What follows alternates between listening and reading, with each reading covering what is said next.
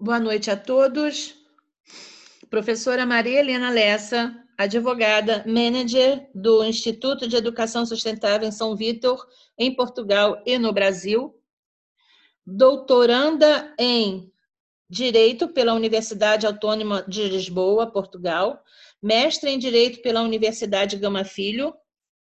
Especializada em Direito Público e Privado pela Emerge, Escola de Magistratura do Estado do Rio de Janeiro, com mais de 20 anos de atuação no mercado, especialmente voltada para a área acadêmica, como gestora de educação corporativa, ensino técnico e superior.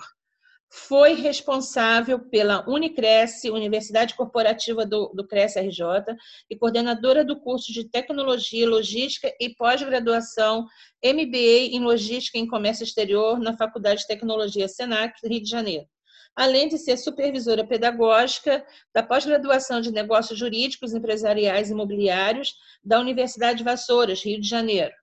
Foi professora universitária de Legislação Trabalhista e Relações Sindicais na graduação em Gestão de Recursos Humanos da Faculdade Sesgran Rio, na graduação tecnológica em Negócios Imobiliários da Universidade de Vassouras, de Direito do curso de Administração Engenharia de Produção, Legislação nos cursos de Logística, Design Gráfico, Turismo, Hotelaria e Redes da Faculdade Senac.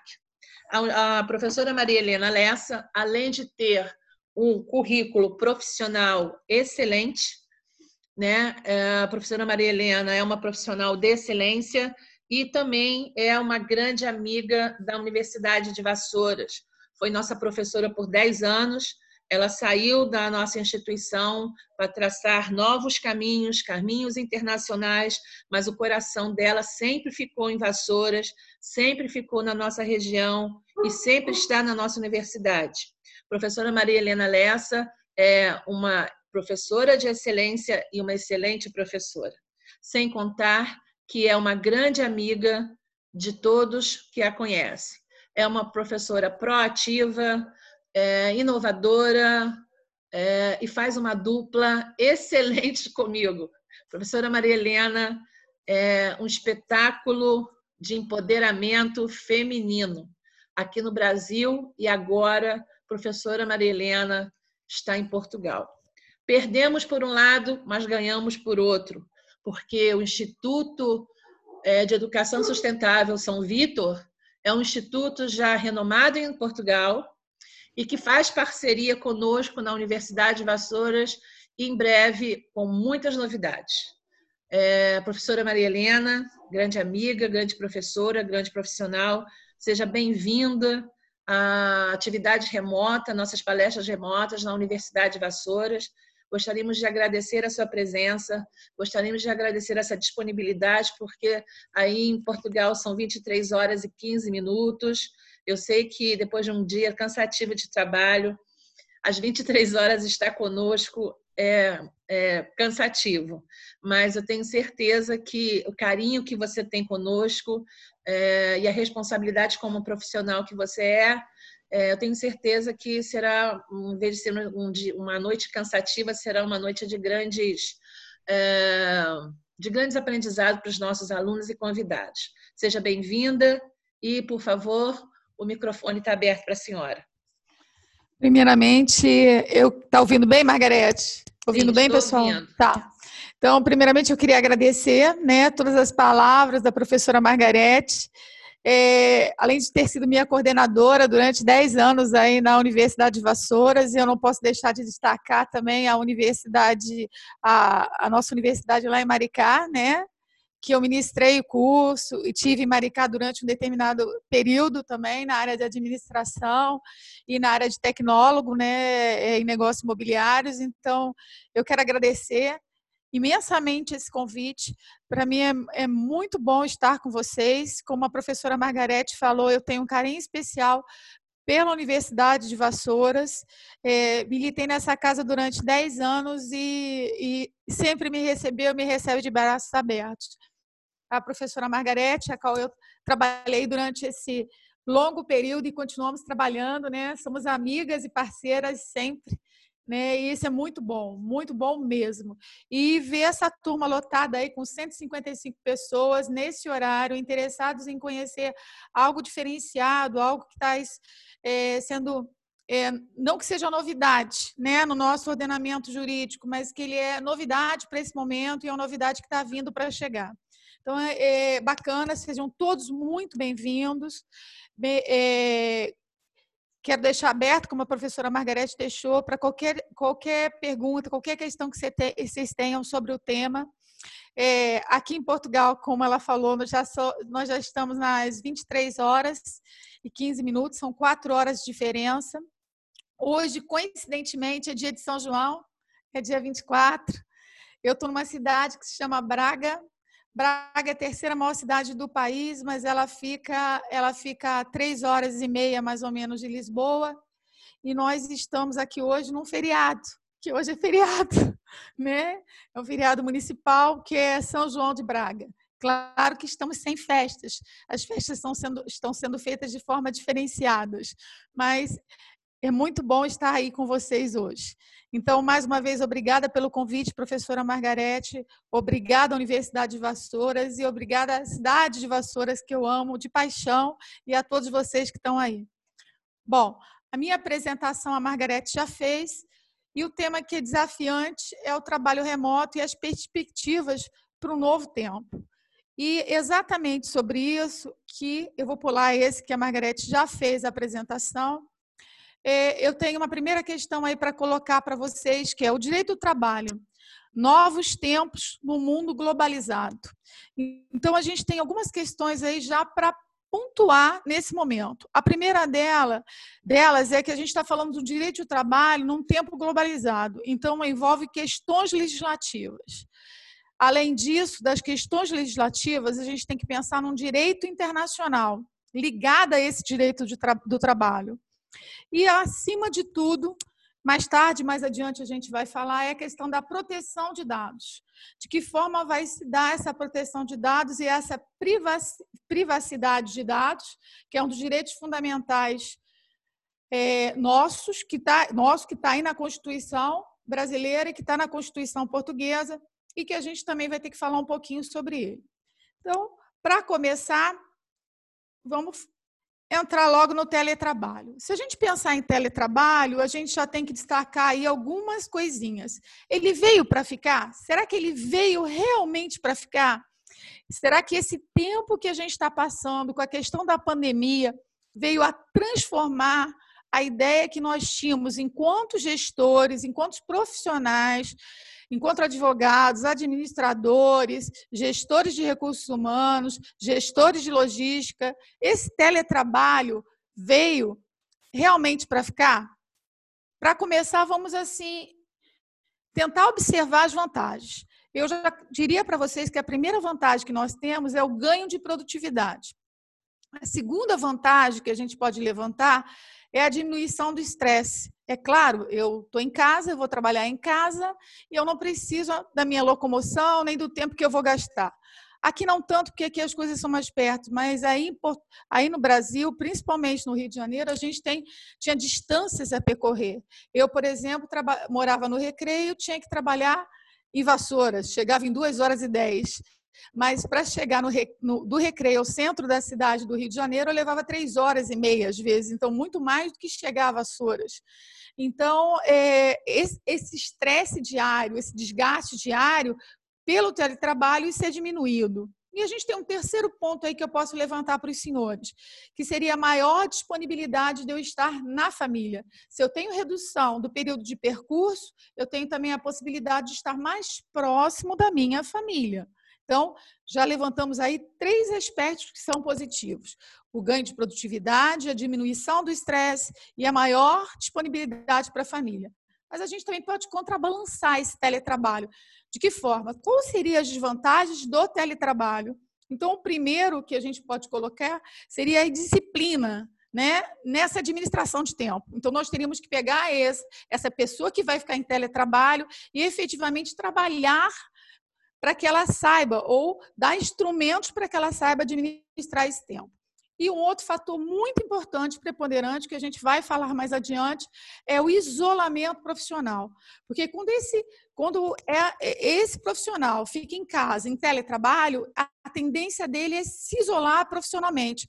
Ele não está em volta com os outros empregados, ou como, como o pessoal da gestão costuma falar, com os outros colaboradores. E com isso cerceia o direito dele na criatividade. Então, em contrapartida, nós vimos duas desvantagens, que seria a disciplina em administrar o tempo, e aí necessitaria de fomento para que ele tivesse treinamento para é, saber exatamente como administrar esse tempo em teletrabalho, e o outro seria o isolamento profissional, ou seja, a ausência de criatividade diante da ausência de não ter o contato diário com os outros, os outros empregados, com os empregadores, com quem está né, no âmbito profissional.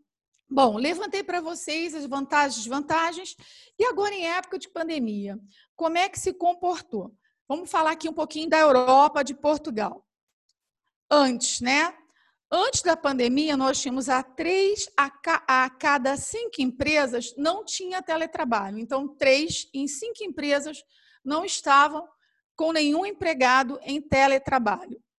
É, o que, que aconteceu agora com as empresas? Nós tivemos um aumento do teletrabalho, porque todas as profissões que foram possíveis foram colocadas em teletrabalho, isso por normativa legal, e houve um aumento excessivo da carga de trabalho para esse pessoal que está em teletrabalho.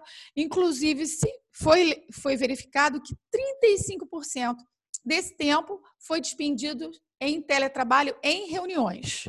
Tá? E aí pergunto para vocês: ele veio, de no... veio para ficar? Será que ele realmente veio para ficar? Aí nós teríamos que fazer duas ponderações também teletrabalho ficando, a gente vai ter acesso melhor aos talentos e a gente vai ter uma nova configuração de espaço, ou seja, o espaço que a empresa precisa. Bom, já digo para os senhores que aqui em Portugal, 12% das empresas já admitem estar preparadas para o teletrabalho. Agora, nesse momento, tanto aqui quanto aí, ele não foi opcional, ele foi obrigatório. Né? A gente teve uma medida provisória no Brasil que colocou ele como obrigatório. E aqui também não, ele foi obrigatório por norma legal. No Brasil, saiu uma reportagem recente, ontem, no Valor Econômico, que disse o seguinte: dos, é, no, instituições financeiras, tá, adotado no susto, o home office será permanente nos bancos. Então, isso saiu ontem no valor econômico. E ele já colocou que 230 mil funcionários de instituições financeiras no Brasil já estão em home office. Tá? E que a tendência é que bancos como Banco do Brasil, Bradesco, Itaú já utilizem esse esquema de trabalho após cessada a pandemia. Bom, teletrabalho não é novidade no Brasil. A gente vai ver isso mais adiante. Em 2016, a revista Exame fez um estudo que já apontava que 300 empresas de diversos segmentos já buscavam o teletrabalho. E qual era o principal objetivo desse teletrabalho que foi buscado aí no Brasil? Exatamente o que eu acabei de falar com os senhores ainda agora, que uma das vantagens do teletrabalho é a retenção e a conquista de talentos. Bom, feito o introito sobre o teletrabalho, vamos falar então um pouquinho agora sobre o que é o teletrabalho, né, é, efetivamente no Brasil. Eu procurei ponderar aqui as duas situações, Brasil e Portugal, até para que vocês tenham uma ideia de como funciona aqui em Portugal. Então, o teletrabalho, essa definição é uma definição da legislação, lá do artigo é, 75, e que define o teletrabalho como a prestação, deixa eu minimizar isso aqui, como a prestação de serviços preponderantemente fora das dependências do empregador, com a utilização de tecnologias de informação e de comunicação que, por sua natureza, não se constituam como trabalho externo. Estabelece que a eventual necessidade de comparecimento do empregado às dependências do empregador para a realização de atividades específicas que exijam a sua presença não descaracteriza o regime de teletrabalho. Bom, deixa eu pontuar aí duas situações. Ele foi incluído no artigo 75b, caput, parágrafo único da CLT, é, pela lei né, 13467 de 2017. Isso foi na reforma trabalhista, que vem em 2017. Mas antes, a gente já tinha respaldo para o teletrabalho. Ele estava lá no artigo 6 da CLT. O artigo 6 da CLT, que foi acrescido e alterado, quer dizer, na realidade foi alterado pela Lei 12.551 de 2011, ele já dizia o seguinte: não se distingue entre trabalho realizado no estabelecimento do empregador, o executado no domicílio do empregado e o realizado à distância, desde que estejam caracterizados os pressupostos da relação de emprego. Claro, relação de emprego. Como é que eu caracterizo a relação de emprego? Uma das bases da relação de emprego é a subordinação. A gente já tem ciência disso. Não é só subordinação, é a subordinação, o cumprimento de horário, entre outros. Né? E o parágrafo único destacava exatamente o que eu estou comentando com os senhores, que é o teletrabalho. Os meios telemáticos e informáticos de comando, controle e supervisão se equiparam para fins de subordinação jurídica no, nos, aos meios de pessoas e comando. Então, na realidade, quando o teletrabalho vem ser regulamentado no artigo 75b, né, que traz lá no 75A a regulamentação do teletrabalho, ele vem é, já né, a suprir um detalhamento um pouco, que já existia no artigo 6 tá? Então, ele não é novidade, já está desde 2011 lá na CLT.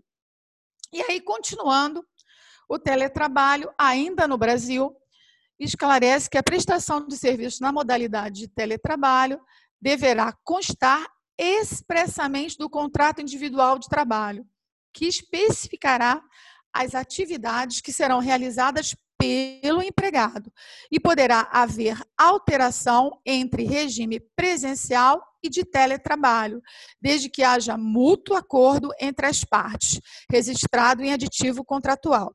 Então, eu chamo a atenção aqui dos senhores pra, para que há dois pontos de destaque aqui deverá constar expressamente do contrato individual de trabalho que ele é, ele vai ser a espécie e modalidade de teletrabalho e aqui a necessidade para esse trabalho acontecer é de mútuo acordo, ou seja, eu preciso do empregado e do empregador, tá? E aí, ainda no Brasil, a gente pode ressalvar aí o que diz o artigo 75C. Registra, desculpa que aqui a, não, é, é, é não é registra, tá? Então, às vezes eu falo que nem em Portugal, que é registrar, ok? Mas é, me, é, o, é, o, mesmo, é o mesmo sentido. É, ainda que poderá ser realizada a alteração do regime de teletrabalho para presencial por determinação do empregador, garantido, garantindo prazo de transição mínimo de 15 dias, com correspondente registro em aditivo contratual. Então, aqui, destaco para os senhores o seguinte: aqui nós temos a determinação do trabalhador. Tá? Se no anterior a gente tinha um mútuo acordo para celebração, aqui, se houver alteração de regime, este pode ser tão somente por determinação do trabalhador, sem a interveniência ou sem a, a necessidade de anuência do empregado. Aí eu passo agora para falar um pouquinho sobre o teletrabalho aqui em Portugal. Como é que ele funciona? Considera-se teletrabalho a prestação laboral realizada com subordinação jurídica habitualmente fora da empresa e através do recurso a tecnologias de informação e de comunicação. Isso está no artigo 165 do Código de Trabalho. Essa lei foi atualizada, que é a lei número 7, em 2009, de 12 de fevereiro. Aí eu queria chamar a atenção também aí dos senhores, que em 2003 é, foi efetivamente é, já incluído no Código do Trabalho, aqui de Portugal, o teletrabalho. Então, ele constou no Código de 2003, quer dizer, antes até do que no Brasil, ele constou em 2003 no artigo 233 e 234, que era a Lei 99 de 2003, lá de 27 de agosto. Todavia, é, se a gente levantar, embora tenha custado em 2003, em 2007 nós só tínhamos aqui em Portugal 3% de trabalhadores neste regime. E em 2017 nós já tínhamos evoluído aqui em Portugal para 11%. Mesmo assim, né, um percentual bem ínfimo, bem pequeno em relação à Europa como um todo. Para é, esclarecer e ficar mais claro para os senhores, nós estávamos em última colocação em 2017 no tocante ao teletrabalho em Portugal. Quer dizer, é um sistema que não foi é, adotado, né? E agraciado pelo trabalhador e pelo empregador. Não houve, um, não houve realmente um interesse efetivo pelo teletrabalho. Bom, a, a partir daí, eu vou levantar para vocês, então, algumas questões. É, quais seriam as vantagens que a gente já colocou lá na frente, no início? É, e eu, eu entendo que essas vantagens tanto será para o Brasil quanto para Portugal. E aí eu fiz algumas ponderações aqui no que toca às vantagens para o trabalhador. Supressão e diminuição dos tempos de deslocação, redução de despesas de transporte e alimentação, conciliação da vida familiar e profissional. E quais seriam as vantagens para o empregador? Menos despesas com as instalações, adoção de modalidades de gestão por objetivos ou resultados, maior resistência a fatores externos que põem em causa a produção, greves, calamidades naturais, terrorismo. E aí vocês devem estar pensando assim, poxa, tem vantagem, tem bastante vantagem. Então, o empregador vai conseguir reduzir muito a despesa dele. Aqui em Portugal, em recente pesquisa agora, é, já nessa fase de pandemia, foi feito um levantamento para ver que efetivamente vantagem em termos de redução de custo traria isso para o, o empregador. 6% seriam dos custos físicos, 70% hoje as empresas gastam com pessoal e 24% com marketing e sistemas de informação. Então, na realidade, a redução se faria em custos físicos, que é 6%. Mas a vantagem não é essa redução. A vantagem, na realidade, é a diminuição, a melhoria de vida para o trabalhador. Qual é o enfrentamento que o gestor, o administrador, é, o empresário, que eu tenho que ter em relação a esse teletrabalho? É, é a principal ponto que eu coloquei para vocês logo no começo. É o isolamento social. Então, a gente tem que ter um cuidado muito especial com esse trabalhador que está em teletrabalho em razão do isolamento social. E aí, parto para os senhores para falar um pouquinho desse regime geral em relação ao teletrabalho, tanto no Brasil quanto em Portugal. O empregador deve respeitar a privacidade do trabalhador e os tempos de descanso e de repouso, e proporcionar ao trabalhador boas condições de trabalho, tanto do ponto de vista físico como psíquico. Recordo que logo no começo eu falei para vocês que, em época de pandemia, nós estamos com uma sobrecarga de teletrabalho e a maioria do, do teletrabalho se vê que as, a, a, a maior dificuldade foi o aumento excessivo de reuniões, o que aqui representou 35% do volume de teletrabalho efetivo. Então, a, o que aumentou foi em razão das reuniões, o que pode ser otimizado e deve ser otimizado.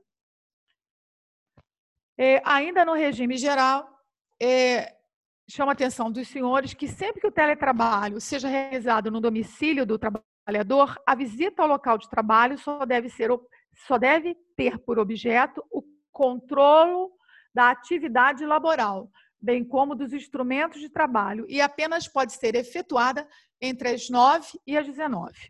Isso está no artigo 172 do Código de Trabalho aqui de Portugal. Essa norma, ela é aplicada aqui no sistema português. E aí a gente já tem um distanciamento entre as duas legislações no que diz respeito ao teletrabalho. Enquanto a gente tem é, no, no, na nossa CLT brasileira é, uma diminuição de artigos, ou seja, algum, poucos artigos falam do teletrabalho, porque na realidade a gente vai aplicar todas as, as normas gerais que compete ao trabalho como um todo, no teletrabalho aqui de Portugal, existem várias normas detalhadas. Nós temos é um total de sete artigos aqui, muito mais do que aí, mas ele, ele traz minuciosamente alguns detalhes. E um dos, detalhes é o controle de, dessa atividade é, laboral, de poder ser feita essa, essa ida à casa para poder checar. E, efetivamente, a gente sabe que no Brasil não existe para o teletrabalho o controle da jornada. Isso não se perfaz e não faz efetivamente no Brasil, porque a norma exclui isso. Aqui, no, aqui em Portugal, esse controle tem que ser feito dentro do horário, que é aquele horário que a gente considera o horário dia, né? não o horário noite. Então, é de 9 às 19. Bom, ainda no teletrabalho, duas situações que a gente pode colocar e encaixar entre Brasil e Portugal, que existe aí a similitude. O trabalhador deve observar as regras de utilização e funcionamento dos instrumentos de trabalho que lhe forem disponibilizados e não pode usar os instrumentos de trabalho disponibilizados pelo empregador para outras finalidades, salvo acordo em contrário. E aí eu chamo a atenção dos senhores, porque isso está no artigo 75D, caput, lá da CLT, e lá diz o, diz, diz o seguinte, né, no artigo CLT, que esse, esse material, esse material disponibilizado, né, efetivamente, para o empregado, pelo empregador, ele deverá vir via é, contrato de comodato. E aí eu lembro que o contrato de comodato ele consta no Código Civil, lá no artigo 579, e o Código Civil de 2002, que é a Lei 10.406, de 10 de janeiro, como data o empréstimo gratuito de coisas não fungíveis e que faz-se com a tradição do objeto. Não é a escola de samba, hein, gente? É a entrega da coisa. Né? Então, nesse momento em que a gente entrega a coisa, o contrato está perfeito né? e acabado. Lembro também, no que tange as coisas não fungíveis ou infungíveis, é que a coisa tem que ser devolvida do mesmo modo e no, me, no mesmo estado. Ou seja, é claro, vai ter o desgaste natural, mas ele tem que ser devolvido para a empresa que deu ao, ao empregado em comodato o material de uso, o notebook, né? ou o, se colocou lá uma, uma rede, o que seja, tudo terá que ser devolvido. Outro importante detalhe: essas utilidades ela não integram a remuneração do empregado para qualquer reclamação futura, tá? Em relação a débitos ou trabalhistas que venham ser pleiteados.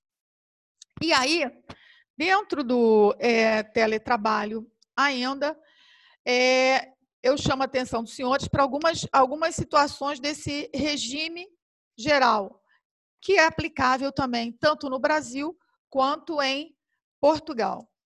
O teletrabalhador tem os mesmos direitos que os outros trabalhadores. E aí, a formação, ou seja, ele tem que ser treinado, ele tem que ser é, adaptado à atividade que ele vai desenvolver.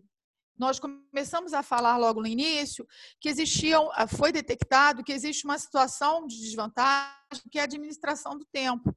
Então, Claro, ele pode ser treinado, ele pode receber é, especificamente cursos para administrar tempo, mas não só isso.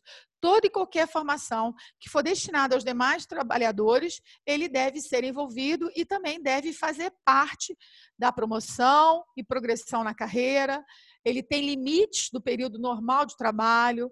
Se houver acidente de trabalho ou doença profissional, ele tem também essa reparação de danos, e a mesma situação de elaboração de CAT, a mesma situação que o empregado que está dentro da empresa. o empregador deve proporcionar é, formação adequada para as tecnologias de informação e comunicação é, a usar na atividade, então ele tem que ser habilitado a isso, o empregado. E se o contrato nada indicar quanto aos instrumentos de trabalho, parte do princípio de que pertencem ao empregador que assegura a instalação e manutenção das despesas, tá? Do material ou da luz, de tudo que vai ser utilizado lá. Bom, partindo disso, é, eu levantei para os senhores é, algumas é, boas práticas que a gente utiliza ou que deve utilizar na medida do possível né, no Brasil e em Portugal. Bom, com relação aos dispositivos, ou seja, o material que eu deixei, que eu entreguei, entreguei aí no Brasil, um sistema de comodato para que ele utilize, né? Então, é, o que, que deve, o, de que forma, né? Além de eu entregar o, e eu treinar, o empregado deve ser orientado a utilizar de preferência os dispositivos autorizados pela organização. Muitas das vezes o empregado usa o dispositivo e, junto com ele, está usando também o celular dele particular para atividade laboral. Não partilhar esses dispositivos autorizados com familiares. Se tiver de partilhar, por exemplo, caso use um dispositivo pessoal, criar utilizadores diferentes, ativar o bloqueio automático dos dispositivos, atualizar todos os, os dispositivos e softwares, verificar se possuem um antivírus e, a, e um firewall ativados, fazer backups regulares para um dispositivo externo, é, usar apenas pens USBs confiáveis e utilizar palavras passes seguras. Ah, mas vocês vão dizer para mim assim, ah, mas isso é notório. Não. O nosso, o nosso empregado, é, o nosso colaborador ele tem que ser orientado e isso tem que estar muito claro, tá? E com relação à rede, utilizar sempre que possível a VPN da sua organização, evitar usar o Wi-Fi de espaços públicos, principalmente que você está trabalhando com, com questões que são da empresa, né? Olha a questão dos dados, da informação dos dados, né? Aquilo que a gente começou a falar lá no início, que é a lei de proteção de dados alterar a palavra passe do Wi-Fi do router depois da instalação e desativar a opção de WPS, navegar sempre em websites HTTPS, alterar o nome do seu Wi-Fi doméstico de modo a não ser facilmente identificado como seu, garantir que a rede da organização é segmentada de modo a proteger a rede interna, ligar a VPN pelo menos uma vez ao dia para eventuais atualizações, e na comunicação? Mais uma vez, a orientação que a empresa, que o empregador, que o gestor tem que fazer para o empregado. Não partilhar informação profissional nas redes, isso é importantíssimo, tá? Não abrir e-mails ou SMS, nem clicar é, em links em anexos desconhecidos, evitar a partilha de dados através de e-mail, optar por soluções disponíveis a partir da VPN, privilegiar os meios de comunicação cifrados disponibilizados pela organização, instalar apenas o aplicativo autorizado pela organização, privilegiar o modo offline e ativar recursos de partilha só quando é necessário, sempre que possível fazer chamadas de voz em vez de videochamadas, usar conferência áudio em alternativa ao uso individual de voz móvel, conhecer as políticas de segurança e partilha de recursos da sua empresa. Tá? Então, são uma série de detalhes aí que eu levantei para que a gente pudesse ter realmente a efetiva boa prática com, com, do empregador para com o empregado dentro da sua empresa. E aí, eu coloquei aí é, alguns cuidados para o senhor, né, profissional de gestão de recursos humanos, administrador, empreendedor, empresário, né, e etc., aí, é ter em relação a, a, ao empregado que está efetivamente né, no, trabalhando em teletrabalho. E aí chama a atenção dos senhores para a primeira situação, que eu coloquei, já falei um pouquinho aí, mas vou reiterar, é documentar. Hoje o grande desafio, tudo que fizer em termos de teletrabalho, ele deve estar documentado, ou seja, todas as operações de tratamento, todos os procedimentos operacionais, mantendo-os mantendo atualizados, disponibilizados a todos os trabalhadores.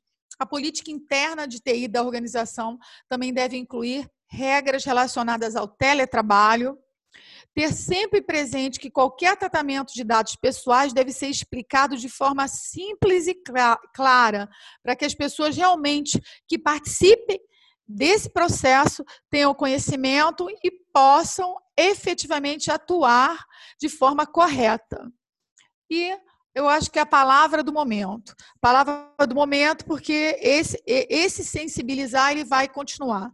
Vai continuar mesmo depois da pandemia, é informar os trabalhadores que trabalham com dados pessoais das medidas adotadas para lidar com os riscos e as possíveis consequências em caso de incumprimento.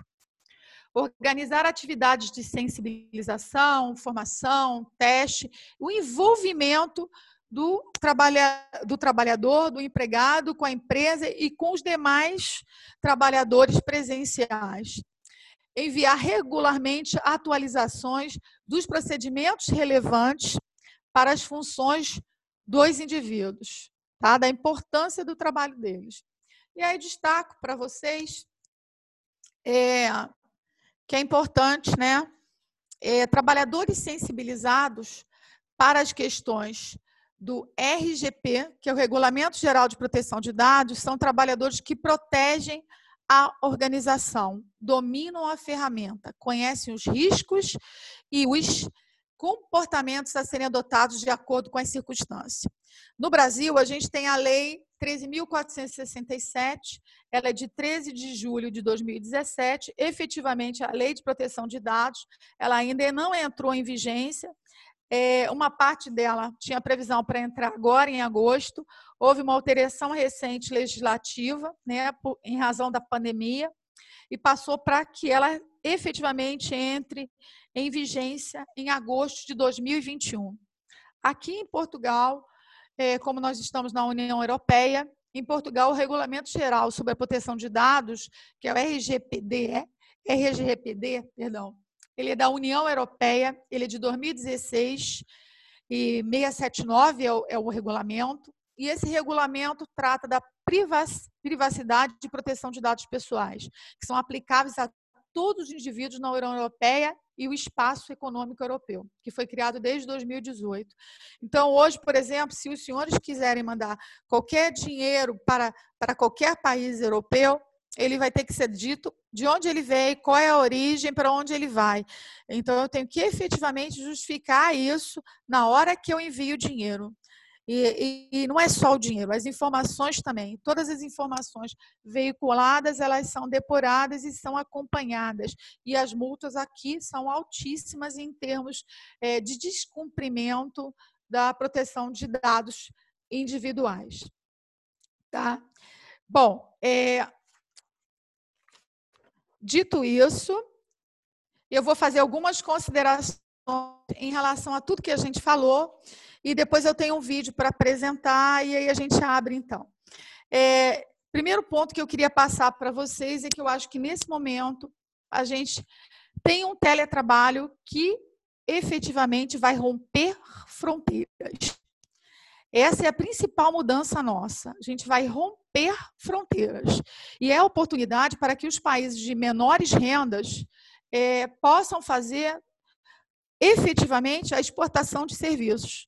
Eu digo menores rendas são os países que não são considerados pa países é, de grande né, proporções de economia. Portugal é um deles, que é o momento dele exportar serviços. E o Brasil também é a grande chance da exportação desses serviços. É, na, é, tem uma grande economista aqui, que é uma economista espanhola, ela é a chefe da Ásia e do Pacífico do Banco Natives, é Alice Herrera, e ela ponderou algumas situações que eu achei muito importante destacar para os senhores. São alguns pontos que a gente tem que considerar depois do que foi passada essa pandemia, depois que essa pandemia, o que, que trouxe de mudança dentro desse, desse novo mercado globalizado. Primeira situação, a gente tem que diferenciar os segmentos, ou seja, vamos colocar em termos de segmentos serviços e manufatura. Hoje, serviços é um segmento que, dependendo do serviço, a gente possa colocar efetivamente em teletrabalho, tá? Sem a presença física. Eu não posso colocar um cabeleireiro é, sem a presença física efetiva, nem dá, né? Senão a gente não teria, não teria como, né? Aliás, o que mais a gente sentiu falta nessa pandemia foi do salão de beleza, de poder fazer as nossas unhas, né? E não tenha dúvida. Para quem me conhece sabe que é uma agonia ficar sem a minha unha perfeita. E os serviços sem presença física, bancários, financeiros, isso certamente será é, voltado para o teletrabalho, será transformado em teletrabalho. E ela destacou, porque ela trabalha no mercado efetivo de Hong Kong. E Hong Kong hoje é a potência com maior desenvolvimento em termos de manufatura. Então, praticamente toda a manufatura em Hong Kong ela já está robotizada a, a, a, produção. Então, há já uma diminuição efetiva de trabalho nesse sentido que não é o nosso caso aqui em Portugal, que não é o caso aí no Brasil. Então, efetivamente, para teletrabalho, nós vamos estar voltados mais para a área de serviço. Ela destacou também que provavelmente nós seremos menos consumistas, a mobilidade digital, né? É, que hoje nós temos uma mobilidade muito física em termos de Portugal, ou seja, a gente tem muito trabalhador português que sai para trabalhar na França, que sai para trabalhar em em Alemanha. E nesses casos, nós vamos poder fazer isso de meio de forma digital. E com isso, é, vai, vai haver efetivamente um reforço em termos financeiros de outros países que, que teriam né, diferenças salariais, como aqui o tem. Então, é, alguns passos que a gente pode destacar aí como importante. Primeiro, é formar em digitalização e aproveitar as diferenças sociais para se tornar mais dinâmica e produtiva né, a nossa sociedade. Em segundo ponto, seria preparar os desafios. Se preparar para esses desafios. É, advogados, é, contadores, é, pessoal de logística, o pessoal de administração, de recursos humanos, gestão pública, tem que estar todo mundo preparado para esse novo desafio que vem por aí. Perder o medo né? Deixarmos de ter medo de enfrentar o que é o novo. E o novo vai ser exatamente a fluência muito maior desse teletrabalho. Tá? E aí eu queria chamar a atenção dos senhores, que foi uma situação que eu coloquei lá no começo, que foi do isolamento é, social é, a gente tem que estar muito atento para esse isolamento social. Houve uma tentativa, três anos atrás, da IBM nos Estados Unidos, para colocar efetivamente um grupo de trabalhadores em teletrabalho. E não funcionou. Não funcionou por quê? Porque dentro da cultura da empresa, ela não potenciou que esse trabalhador ficaria isolado. E o isolamento dele, sem a interação com os demais, faz com que ele perca efetivamente a sua criatividade. Então, uma coisa bacana é que a Microsoft aqui de Portugal, ela já está fazendo um trabalho que envolve o teletrabalho, mas numa cultura dentro de um modelo híbrido. Esse modelo híbrido, ele é o um modelo que é, existe o teletrabalho, mas ele também existe o presencial. Então, dessa forma, possibilita meio de de maior produtividade e uma alteração e interação da cultura de trabalho é, gerando com isso a riqueza de conhecimentos, a possibilidade de exercitar a criatividade. Então, eu acho que nesse momento a gente parte para um teletrabalho sem fronteiras. O que, que eu quero dizer com isso? Que eu posso estar aqui em Portugal, contratar alguém do, do Brasil para trabalhar para qualquer lugar aqui da Europa. Tá? ou para qualquer lugar da Ásia, ou para qualquer lugar da América. E isso é a tendência do futuro. E um outro detalhe que aqui na Europa a gente já sabe que a moeda vai, a moeda vai virar da seguinte forma: aqui era o trabalhador que escolhia a empresa que queria entrar. Após a pandemia, provavelmente são as empresas que vão escolher os trabalhadores. Então, com essa nova inversão, as empresas vão buscar talento e esse talento agora não precisa necessariamente ser, ser selecionado de forma presencial para efetivo trabalho. Ele pode ser buscado ou pinçado à distância e de forma, mesmo que distante, 10 mil quilômetros, ele possa ser prestado efetivamente esse trabalho. Então, a gente tem um desafio grande. E esse é o desafio que nós temos que enfrentar sem medo. Nós vamos ter uma mudança de cultura e, juridicamente, nós vamos ter que nos preocupar de que forma nós vamos adequar esses contratos. Esses contratos que vão envolver contrato de trabalho, contrato internacional, contrato do, da, da, da, do, do, conteúdo de retenção de imposto de renda, de questões tributárias. Então, realmente, vamos ter, vamos ter muito que estudar e estar preparado para tudo isso que vem aí pela frente. Com essas considerações finais, eu deixo aí aos senhores já para começar a refletir, e eu não podia deixar de passar esse vídeo que é um vídeo que circulou aqui em Portugal, tá? Para gente, para que a gente possa descontrair um pouquinho depois de tanta informação. Espero então que tenham durante esta última semana encontrado então uma solução para este novo problema. Helena, o som não está saindo. Vai lá em visualizar. Está saindo? Não, olha só. Visualizar ah. opções e aí você com, compartilha lá nos três pontinhos, no vídeo, compartilha o, o som do, do computador. Tá, você não consegue entrar aí não, né? Não, espera aí um pouquinho. Tá. Não, é você que tem que compartilhar por aí. Então fala para mim, no compartilhamento de tela? É, na hora que você vai compartilhar, compartilhar som do computador. Deixa eu ver aqui. Aprendi ontem com o Genesi isso. Peraí que vamos lá, vamos lá. É compartilhar. Lá nos três pontinhos, na hora que você vai em compartilhar, na setinha, ah.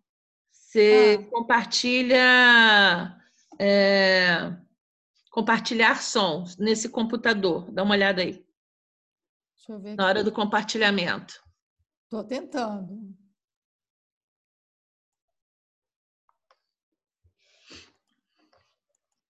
Aqui não está aparecendo. Desse enigma não falaram antes da pandemia?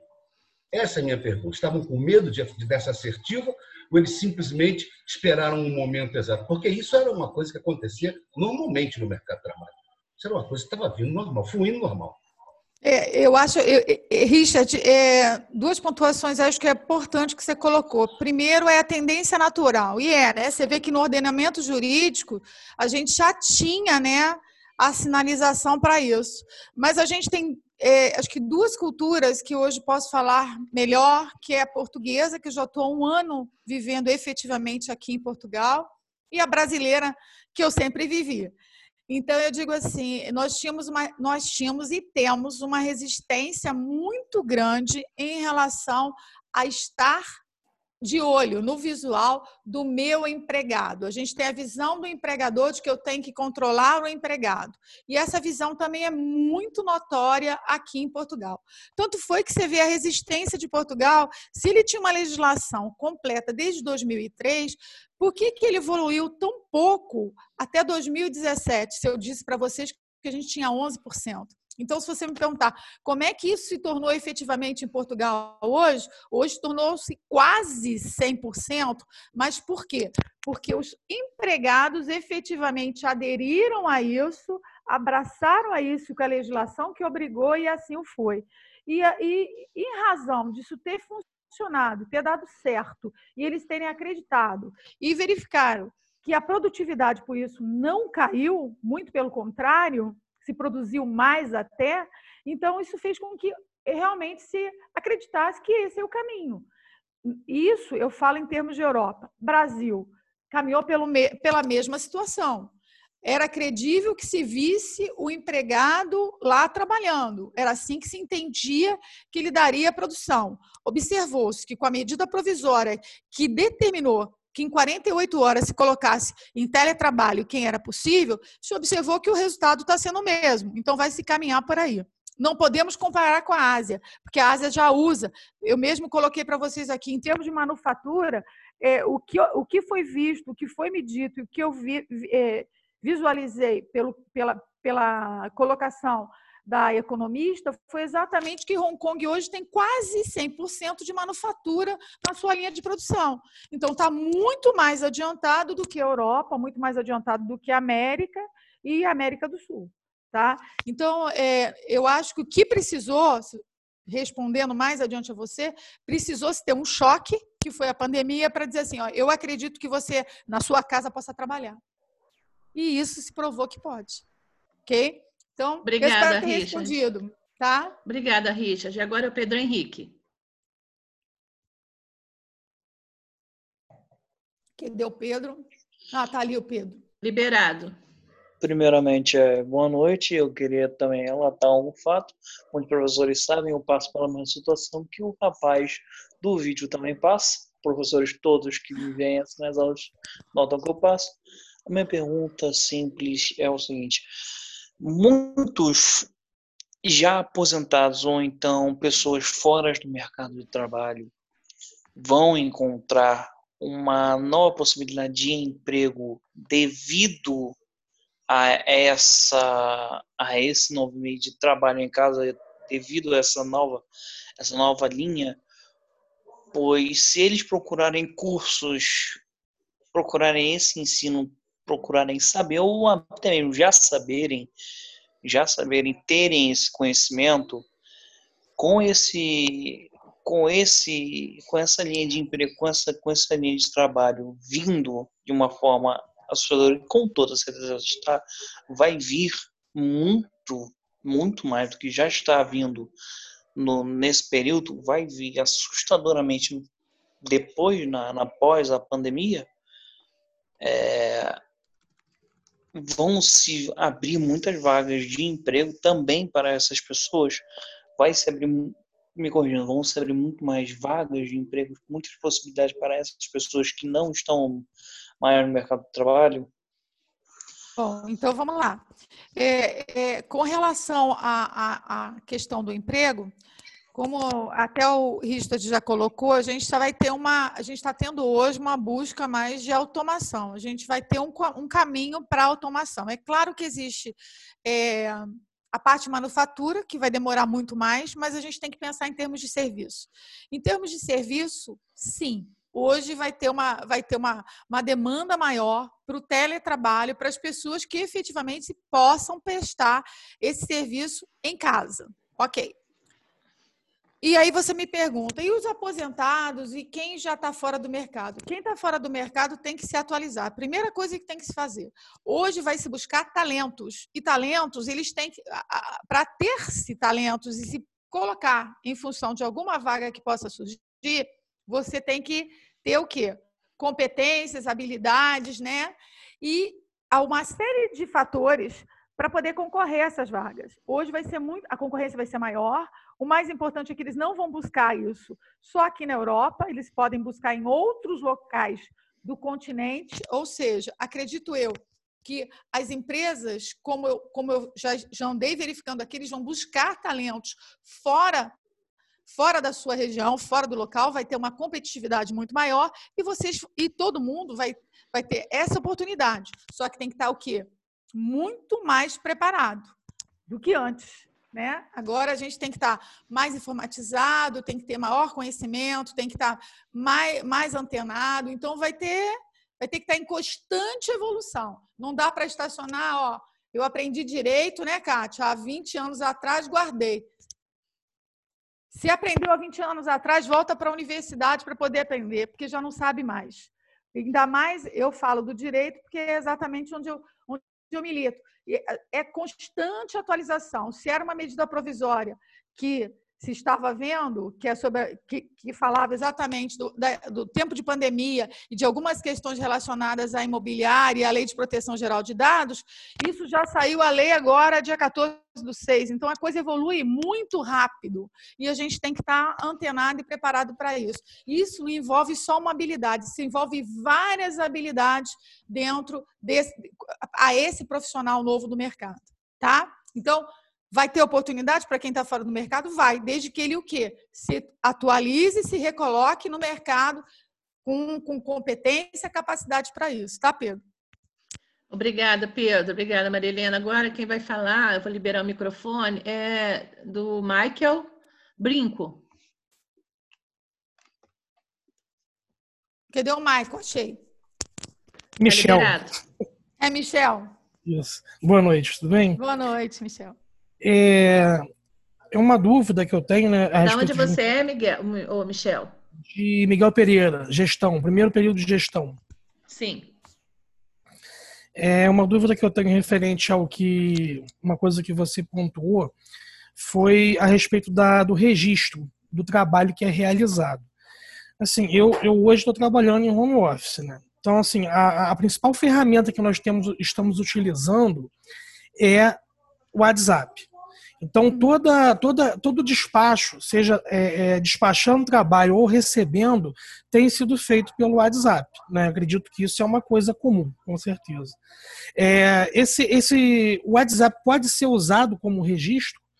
Assim, WhatsApp, é, o WhatsApp ele é prova, tá? Hoje ele já prova em processo, ele é prova em processo do trabalho, em processo penal, quando é admitido, em processo civil, ele é prova. Só queria chamar a atenção dos senhores para uma outra coisa que eu não, eu não quis enfrentar, mas eu acho importante colocar. Tem uma diferença, eu não falei em nenhum minuto aqui em home office. A única, não foi? O único momento que eu falei em home office foi quando eu li a reportagem do Valor Econômico que falou o seguinte: 230 mil trabalhadores vão ficar em home office. Então vamos começar a alinhar o que, que seria home office. Embora, embora a maioria dos juristas não faça a definição entre home office e teletrabalho, eu gostaria de pontuar porque eu entendo dessa forma. Na realidade, o que está regulamentado é o teletrabalho. O home office seria aquele trabalho em que a pessoa pode trabalhar três dias em casa e dois dias no, no, no, presencial. Então, ele não é o teletrabalho, ele seria o sistema misto. Lembra que eu falei como sugestão no final o sistema misto, híbrido? Que aqui em Portugal a Microsoft colocou como sistema híbrido. Na realidade, ele é o home office. É isso aí que você começou a conversar. Eu não tenho um contrato efetivo de teletrabalho. Eu posso ficar dois ou três dias em casa, trabalhando, e os outros dias eu vou para lá. Isso faz uma diferença grande, porque o teletrabalho ele não envolve efetivamente o pagamento do vale transporte. Então, eu não tenho direito ao vale transporte.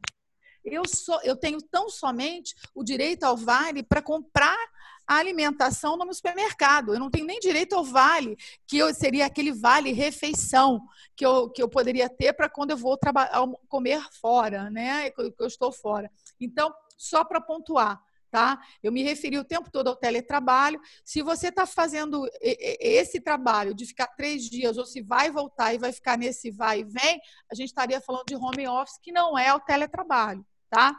Mas respondendo, o WhatsApp é prova, sim, tá? E é acolhido e aceito plenamente pelo, pela legislação trabalhista e, pelo, e pela Justiça do Trabalho. Tá bom? Show. Obrigado. É, e só mais duas coisas que eu queria perguntar. Não, uma coisa só. É, esse conteúdo, esse material vai ser disponibilizado para gente? É, por que, que eu pergunto? Nós vamos ter que fazer trabalhos em cima dessa palestra, né? Então seria assim de suma importância. Você é uma vadeza, hein, Margarete? Mas eu disponibilizo, claro.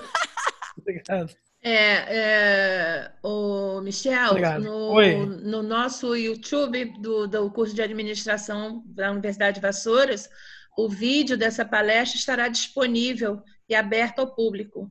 Depois você pede ao seu professor para mandar o link e eu posso disponibilizar para o professor Rafael, que é professor que eu estou vendo aqui, lá de, é de Vassouras, do curso de administração e também de gestão pública. Eu posso disponibilizar esse vídeo para vocês, para ele, e ele passa para vocês. Tá? Obrigado. E também a professora Maria Helena pode, vai, tenho certeza que vai disponibilizar o PowerPoint e a gente manda claro. para o professor. E ele manda claro, para vocês. Com o maior prazer. Tá bom? Ah, Bem, é, vamos, obrigada, Michael. É, Michel, desculpa. É, a próxima pergunta é do professor Rafael. Rafael, está liberado já o microfone? Deixa eu ver. Não, ele não liberou. Não, eu libero aqui para ele. Liberado, não, tá Rafael. Obrigado, Margarete. Boa noite, professora Maria Helena. Boa noite a todos. Faço minhas as palavras da professora Margarete, né? O agradecimento pela senhora estar aqui a essa hora aí, né? Compartilhando seus conhecimentos com a gente. E eu gostaria de perguntar. Helena, Helena, é. o professor Rafael é apaixonado por Portugal. Leve-o para aí. Deixa comigo, já vou convidar. Ah, lógico, com certeza. Lá, tá, também, Kátia, também, você também. Sara também. É, brincadeiras à parte, né? Tendo em vista essa brilhante trajetória que a senhora trilhou, é, inclusive, né, fazendo cursos aí, gostaria que a senhora falasse com a gente, compartilhasse conosco é, quais são, então, é, os desafios, até mesmo dicas, né, para quem queira fazer um curso, seja de pós, mestrado ou até mesmo doutorado, como a senhora, aí em Portugal, né? Quais são os desafios e dicas que a senhora dá para quem queira fazer um curso em Portugal e tendo em vista também o teletrabalho, em que ponto que o teletrabalho pode auxiliar né, né nesse, nessa tarefa? Bom, vamos lá. É, é, primeiro ponto aí que eu acho importante, a Margarete já iniciou logo a, a nossa conferência colocando, né? Eu tenho um instituto, esse instituto é o Instituto de Educação Sustentável São Vito, está é, tá situado na cidade de Braga, ele atende Portugal inteiro e nós estamos com uma parceria agora com a Universidade de Vassouras e vai surgir a oportunidade aí de algumas pós-graduações, é, imersões, inclusive, aqui né, de imersões, inclusive aqui em Portugal, em que a Universidade de Vassouras vai estar presente, então vai vir bastante coisa nova. É, no, no que tange a, a qualificação, né, Rafael, até pela questão do, do, do, direito, da área do direito, eu, eu acho que, que o, eu entendo né, que um dos segmentos mais significativos dentro da área de, do direito vai ser o próprio acolhimento desse direito internacional na hora do cumprimento das obrigações é, o, o, profissional que esteja capacitado a, a, essa compreensão dentro, de, dentro do segmento do direito e que ele conheça as nuances né, de uma forma mais holística, ou seja, do todo, e não é segmentado, ele vai levar uma vantagem muito grande. E é claro, ele terá que ter obrigatoriamente é, eu costumo brincar com isso, porque a gente, a gente no Brasil tem ideia assim, eu falo inglês, o inglês é o suficiente é, aqui em Portugal se fala o inglês desde que se nasce.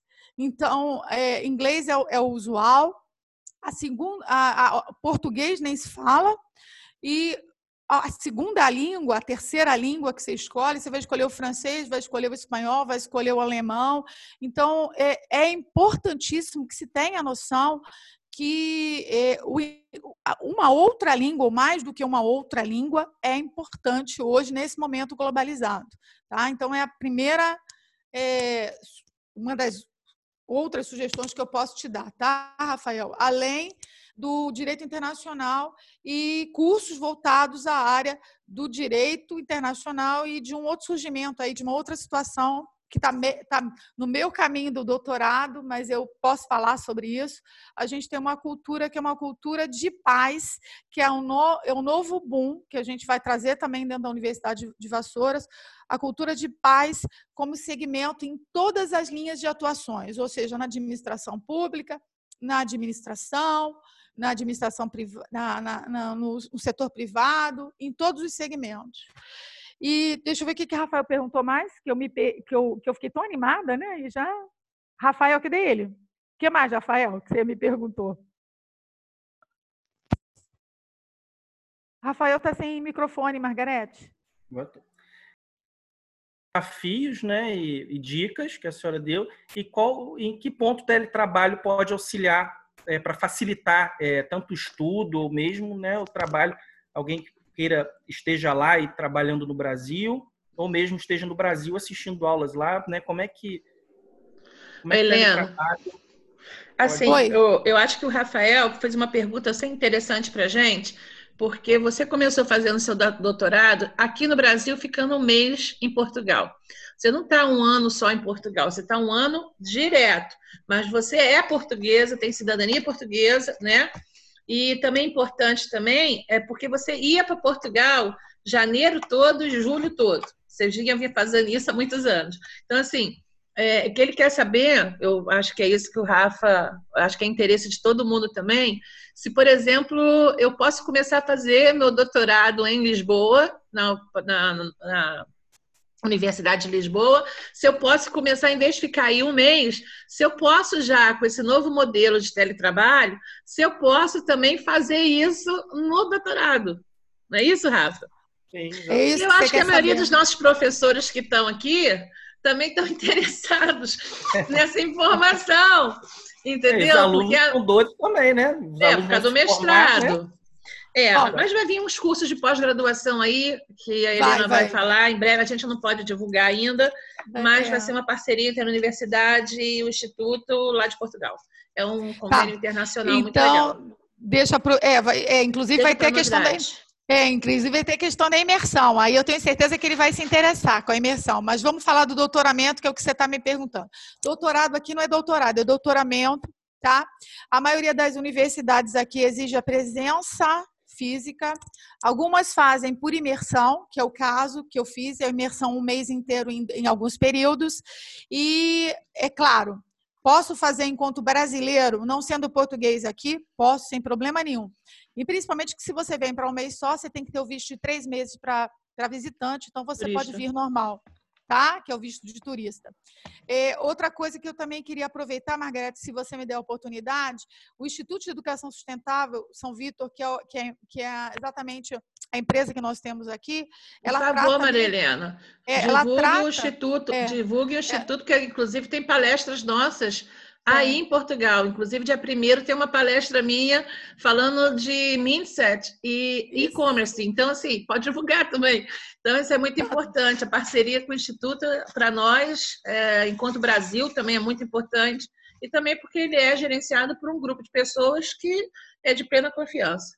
É, então, a gente está com esse, essa palestra, Margarete, que é no dia 1 às 15 da tarde. Quem tiver interesse já está no site é, do nosso, mas eu queria divulgar que a gente tem três segmentos. E um dos segmentos é o segmento que chama cidadania, e que a gente faz todo esse suporte e do, das pessoas que querem se nacionalizar portugueses, tá? ou que têm essa possibilidade. E também a orientação efetivamente jurídica para quem quiser vir e de que forma virá. Mas no doutoramento, você pode vir fazer essas imersões ou, se for ficar direto, aí já terá que pegar o visto do estudante. Mas consegue fazer do modo que a Margarete falou que eu fiz, sim. Eu vim em janeiro, depois vim em julho e agosto, depois vim de novo em janeiro, vim em julho e agosto. Fiz todas as matérias, o horário de, de estudo era de 8 até as 19, direto, com uma hora só de almoço e 10 minutos de intervalo eles são muito rígidos em termos de horário, em termos de pre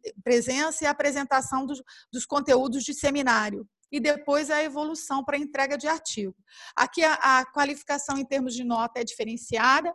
Nós, como estamos no nível de doutoramento e mestrado, o conceito vai a conceito 20, tá?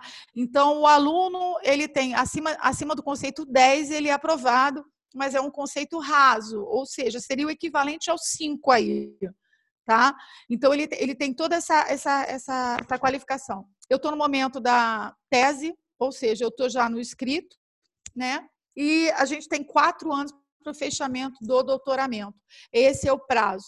Eu já estou esperando só a confirmação do meu, do meu orientador, porque eles têm aqui o, o, o Ministério da Educação daqui ele controla a quantidade de, de apresentações por instituição. Então existe número de vagas liberadas para apresentação do é, efetiva do, do, da tua tese. Né? Como eu ainda estou concluindo, então, eu estou esperando e aguardando. É para ser até final de dezembro, mas com a pandemia eu não tenho ainda essa certeza. Então, acho que já dá para você ter uma ideia de como funciona. É interessante que o Instituto de Educação Sustentável, é, ele não é só um instituto de, somente de educação, ele também tem uma área que, por exemplo, Rafael, se você tem um, pare... um pai, um avô, né, que é segunda geração, a gente já procurei saber sobre a cidadania portuguesa também. A Maria Helena está numa região da minha família, que é a região do Ninho, né, que é a região da minha família, e ela também consegue, uh, o instituto, né, ela, né, um instituto, é um, grupo de pessoas, consegue essa cidadania para você. E também consegue fazer com que toda a documentação, para a documentação, para trazer você para Portugal, inclusive para estudar. Né? Então, assim, não é Sim. isso, Helena? Então, assim, Sim, é é, que seja interessante para todos depois, a gente vai disponibilizar o contato da Maria Helena, se ela me permitir, do Instituto. Claro. Né? Do Instituto, e-mail, tudo direitinho, para aquelas pessoas que se interessarem. Não é para passear só em Portugal, mas que é para estudar em Portugal. Né? Quem quer cidadania portuguesa também é uma oportunidade, né? Porque a Maria Helena tem, o, tem um, um parceiro nesse instituto, que chama-se Lessa, que é o esposo dela, que é advogado, e também trabalha dentro dessa área. O instituto é bem dividido nas áreas lá, nessas áreas. Então é Sim. é isso. Eu vou passar e, agora a voz. Quiser, é, ver para quem mais aí, aí você passa, por favor. E eu ia só colocar um ponto, tá, é, Margarete? que você comentou, é, em questão em relação à cidadania, existe também uma outra situação que o Rafael é, que é importante para o Rafael, existe uma questão que é o reconhecimento dos diplomas é, brasileiros aqui, tá? Uhum. Isso também a gente, isso também a gente trabalha aqui, faz isso efetivamente aqui, tá? Vamos lá, Margarete. Quem é a próxima? É a Sara. Estou abrindo o microfone Oi, já da Sara. Sara, por favor. Oi, boa noite a todos. Boa noite, Maria Helena. Boa noite, boa noite. Margarete, Genesi enfim, os colegas que estão presentes, o Gilvan. É, a minha pergunta, amiga, é a seguinte: é, com relação à legislação, o empregado ele é contratado no exterior por uma multinacional, né? A documentação vem de lá e ele trabalha no Brasil, um exemplo, né? E então lá existe uma legislação, no Brasil existe outra qual a legislação aplicada no caso desse teletrabalhador, né? Na, na para esse trabalhador, qual a legislação que vai funcionar? A do local do trabalho dele ou a do local da contratação? Excelente pergunta, né? Eu entendo que aí é a do cumprimento da obrigação, e o cumprimento da obrigação é no Brasil, então ele vai ter que subordinar a legislação brasileira. Mas por isso que aí, Sarinha, vem acolher aquilo que eu comecei a falar lá quando o Rafael perguntou. Quem é da área de direito e está especializado ou na área do trabalho, ele tem que ampliar esse horizonte, porque ele vai poder ofertar isso. Ele está aí, ele pode atender uma empresa daqui para dar todo esse suporte jurídico, mas ele terá que conhecer o ordenamento jurídico do local e também o ordenamento jurídico de quem contrata, porque é importante para que evite conflitos em relação a, a, a, a qualquer né, situação diferenciada. Aqui em Portugal e Brasil, eles são similares, não são iguais, tem várias coisas diferentes, mas é, se aproximam por serem países co-irmãos. Mas é importante que se tenha esse detalhamento e que se conheça. Então é isso mesmo, perfeito, tá? O que mais, Sarinha? Show? Fechou, Obrigada, Sarinha. Sara. é, agora é o Célio, professor também aqui da Universidade Maricá de Vassouras. Célio, vou abrir o microfone para você. Obrigada, Sara. Célio, aberto o microfone. Boa noite. Boa noite. Professora Maria Helena, foi um prazer inenarrável ouvir a sua apresentação. Eu me preocupo muito com as relações interpessoais. Eu sou uma pessoa muito ligada a isso. Eu sou uma pessoa que tem origem europeia. Tá? Eu conheço bem a questão do distanciamento das relações pelo europeu e conheço também todo aquele calor humano que existe por parte dos brasileiros. Né? Os latinos são muito calorosos, nós gostamos muito dessa proximidade. Esse distanciamento que é provocado pelo teletrabalho acaba corroendo muito essa questão das relações. E a motivação das relações interpessoais é, uma, é um dos elementos que promovem a produtividade Tá? Eu gostaria de saber a sua opinião com relação a essa queda que há possível de produtividade, justamente com relação a essa questão da perda dessa aproximação. A Margarete é, é uma pessoa que me conhece há algum tempo, Paulo Wilton, professor Paulo Wilton, que está presente aqui, me conhece há mais de 25 anos, sabe que uma das minhas características sempre foi ser expansivo. Né? Eu sou espaçoso, eu gosto de calor humano, brincar, aquelas coisas todas. E isso está sendo dificultado, está sendo impedido para muitos. Né? Eu, eu, como professor, que sou há 36 anos, eu sinto falta dessa relação de sala de aula, né? essa coisa toda. Isso é muito complicado. Tá? É, como é que você vê isso? Bom, Célio, deixa eu pontuar uma, já a primeira coisa, eu sou igualzinha a você, ou pior. Todo mundo que me conhece sabe. Eu já vou abraçando, beijando, tá? E, e, e, sempre, e sempre foi assim. Já me chamavam de arroz de festa, porque eu já chego na sala de aula, é beijinho, é abraço. E eu acho que isso faz uma falta enorme. Quando eu vim para Portugal, é, a primeira coisa que me falaram quando eu saí daí, né? Isso antes de vir logo é, ah, eles são muito secos. Ao contrário, eles são muito. Aqui em Portugal é muito pior do que aí. Eles adoram um beijinho, eles adoram um abraço, eles adoram o jeito que, que, que existe no brasileiro, que é uma coisa um pouquinho diferente, que é a espontaneidade, né? De agravaçar. Eles não têm isso, mas eles adoram beijinho, carinho, é muito família. Então, o maior sofrimento para eles é agora, porque eles não podem estar um na casa do outro, ficou um tempo fora. Agora já pode, mas não podia. Há um mês e meio atrás não podia. E como é que eu vejo a questão do teletrabalho aí na situação que você colocou? eu parto para o seguinte: eu acho que o teletrabalho não pode isolar o trabalhador. Tá? Quando eu digo isso, eu quero dizer o seguinte: você mesmo pontuou e eu já tinha pontuado anteriormente. Se você deixa esse trabalhador isolado, ele para de ter o quê? Ele para de produzir, ele para de ter interação, ele para efetivamente ter a possibilidade de criar. Porque a gente sabe que isoladamente, sozinho, a gente não cria nada. A gente precisa ter o quê? elementos de input que nesse nesse caso são, é a participação de uma equipe, é, é, a reunião de pessoas. Então, eu acho que a empresa tem que se preocupar com isso, que mesmo ele estando em teletrabalho, de alguma forma há de se realizar esse contato. É, esse contato mais usual com a equipe, para que ele possa participar. Aí você vai me dizer, mas peraí, Marilena, como é que eu vou mandar alguém do Brasil aqui participar com alguém que está em Portugal? nem que seja dessa forma que a gente está, rindo, mas ele tem que ter esse contato. Se não pode ser fisicamente nesse momento, mas que futuramente seja, isso tem que ser mantido, porque senão a criatividade, a, a possibilidade de uma equipe como um todo, de um time como um todo, é, crescer, vai ficar mais difícil. Isso já foi apontado aqui.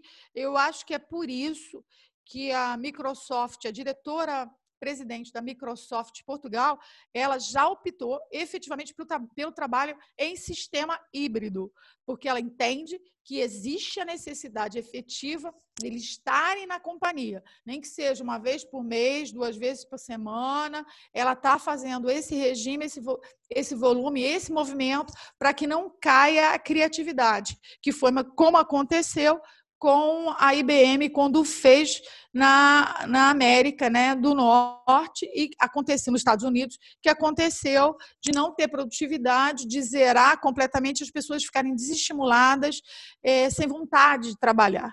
Então, eu acho que esse, esse é o grande boom, esse é o grande desafio para o administrador, para o gestor de recursos humanos, para quem está envolvido efetivamente nessa área.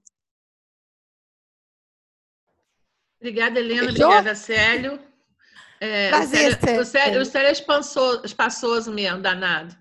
Morro, morro de ciúme, de, morro de ciúme de, de saudade deles. A gente morre de saudade dos nossos alunos, né? Eles, na hora, no dia da. Quando a gente está presencialmente sempre, eles não querem muito ver a gente, não. Agora eles querem sempre ver a gente. Né? Já, professor, estou é com saudade, né? Mas quando está presencialmente, fica, sai, não quero assistir minha aula hoje. Enfim, brincadeiras à parte. Helena, eu vou passar agora para uma. Eu não consigo entender o nome, que é um A e um T e T, né? Não sei, não sei o nome, não dá para conhecer. É, vou ativar o som, por favor. Ei e Ti. Ei, Ti. Já vi que Gilmara está aí. Um beijo, Gilmara.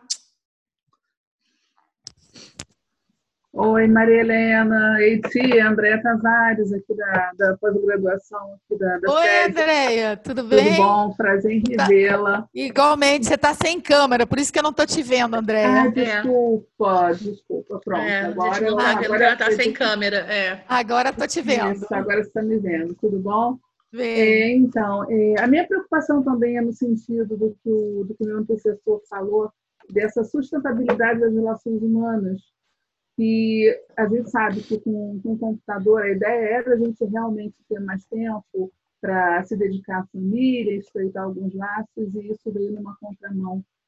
E a minha preocupação era exatamente essa, com relação a, a essa sustentabilidade de todas as relações, não só familiar, mas, como ele mesmo colocou, né, esse teletrabalho, você bem falou, de causar esse isolamento.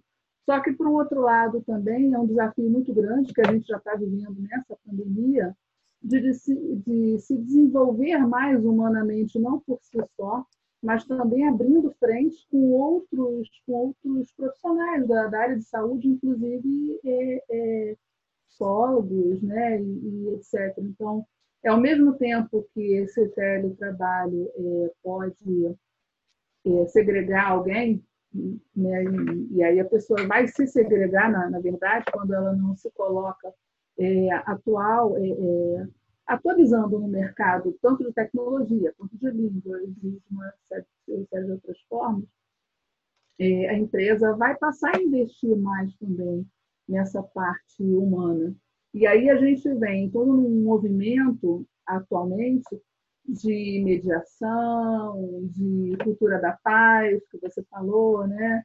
E de, fomentar essa parte. Você verifica nessas empresas que estão trabalhando isso, os setores é, mais voltados para essa parte de atenção psicológica e mediação e apoio, é, o que, que você, pela sua vivência, tem percebido com relação a essas soluções assim, na tentativa de se já é, é, prever o que isso vai despontar lá na frente, é, o que está sendo feito.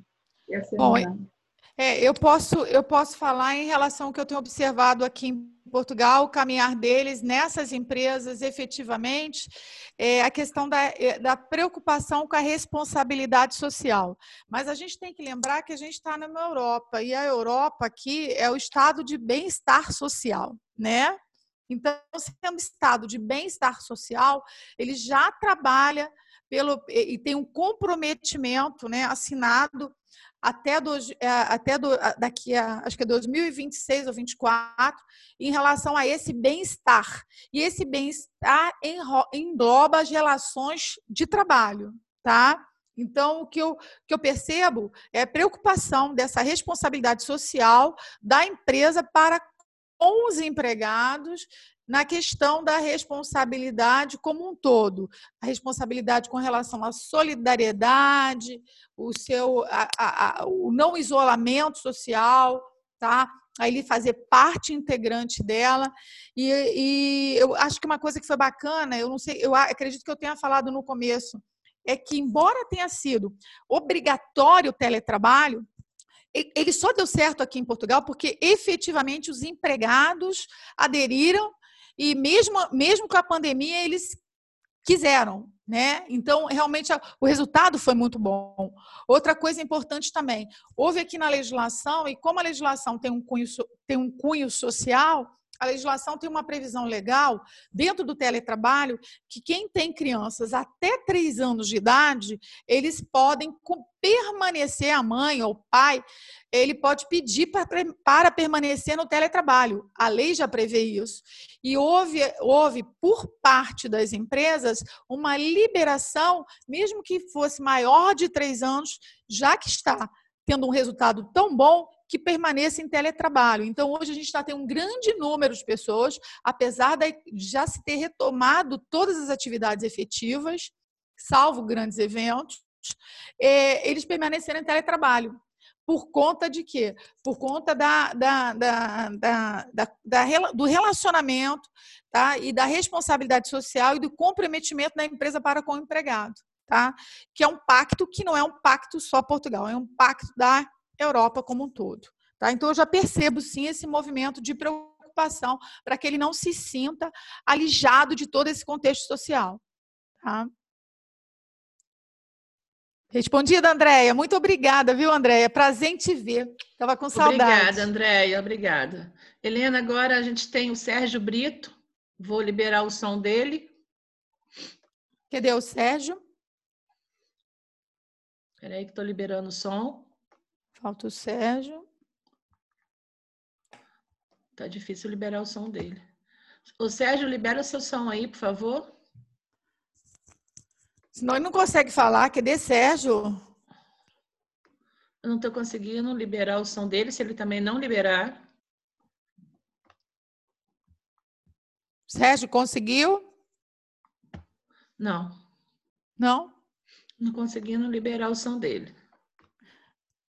Espera um pouquinho, deixa eu. Pronto, tá liberado. Sérgio, liberado seu som.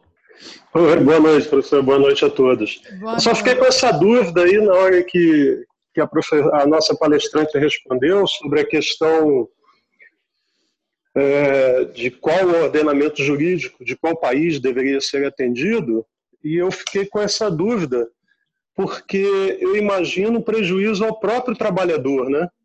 Se tiver num país com muitas restrições ou que o empregador não conheça é, o ordenamento jurídico da, completo daquele país, ele certamente dará preferência aos que ele conhece. Então, o trabalhador o próprio trabalhador seria prejudicado.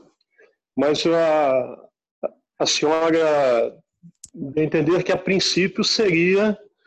É, então vamos, vamos botar, vamos instrumentalizar isso para ficar mais fácil. Tá, obrigado. Imaginemos que, é, imaginemos que a empresa está situada, Sérgio, no, aqui em Portugal. Ela contratou um trabalhador que está prestando serviço aí no Brasil, tá? São legislações similares.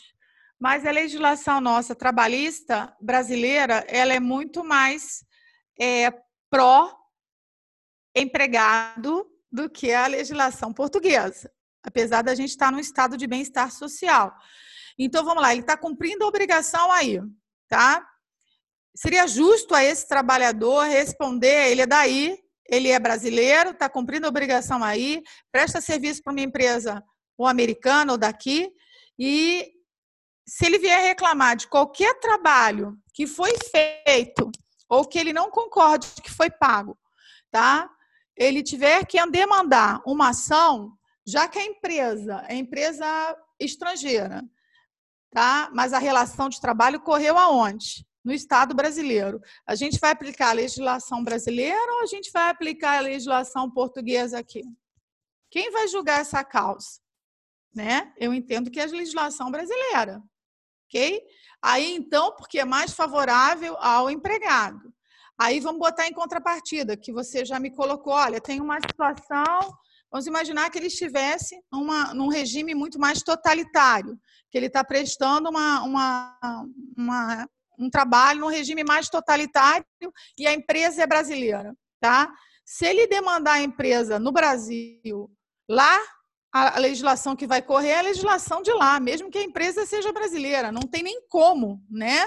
Porque a gente teria um problema que é um problema de é, conflito de leis estrangeira, estrangeira aplicada no ordenamento jurídico onde está sendo feita a atividade laborativa, né?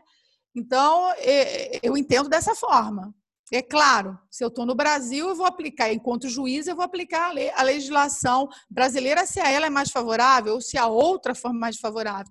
Mas eu estou no Estado totalitário, se eu sou, se eu sou nativo de lá, se eu sou cidadão de lá, presto esse serviço lá, não fui transferido para lá, não sou de outro estado estrangeiro e estou lá prestando um serviço efetivo, vai ser a legislação local. Senão a gente vai ter um, um conflito de lei, leis no estrangeiro. Similar ao que tem no Código Civil. O Código Civil, na sua introdução, ele estabelece isso, né? Qualquer, qualquer legislação estrangeira ou qualquer cumprimento de obrigação, ele tem que ser feito, ele tem que ser questionado aonde? No local em que foi cumprida a obrigação. Então, eu acho que é similar né? Mas é, é aquilo que a gente acabou de falar. Muita coisa vai evoluir, né? Eu poderia é, é, enveredar aí por vários cursos falando do imposto de renda desse sujeito, de que forma esse, esse sujeito né, vai recolher a tributação, o imposto de renda dele vai ter que ser feito aqui em Portugal ou vai ter que ser feito no Brasil? Ele ainda está no Brasil, mas está prestando serviço aqui em Portugal. Ou ele é cidadão brasileiro e está aqui em Portugal com a, com a nacionalidade portuguesa. Então, tem uma série de fatores aí que são envolvidos nessa relação trabalhista que não, não, se, se, não se extingue tão somente ou se sucumbe só nessa, na situação a, a vir a questionar o contrato de trabalho. Então, tem muita coisa aí, né, Sérgio? Sérgio? Oi, Helena. Sérgio, muito obrigada pela pergunta. Agora a gente vai passar para Carla Mansur. Carla, vou ativar seu microfone. Oi, Carlinha. Carla tem sem microfone. Oi, Isso. boa noite. Tudo bem, Maria Helena? Boa noite. Como é que tá? Tudo bem, graças a Deus. É, a minha pergunta é a seguinte, minha dúvida é a seguinte, eu tenho ouvido muitos colegas, muitos amigos é, comentando que, com relação à administração do tempo, né, foi falado no início da sua palestra, é muito importante, mas também é muito importante a consciência dos gestores, né?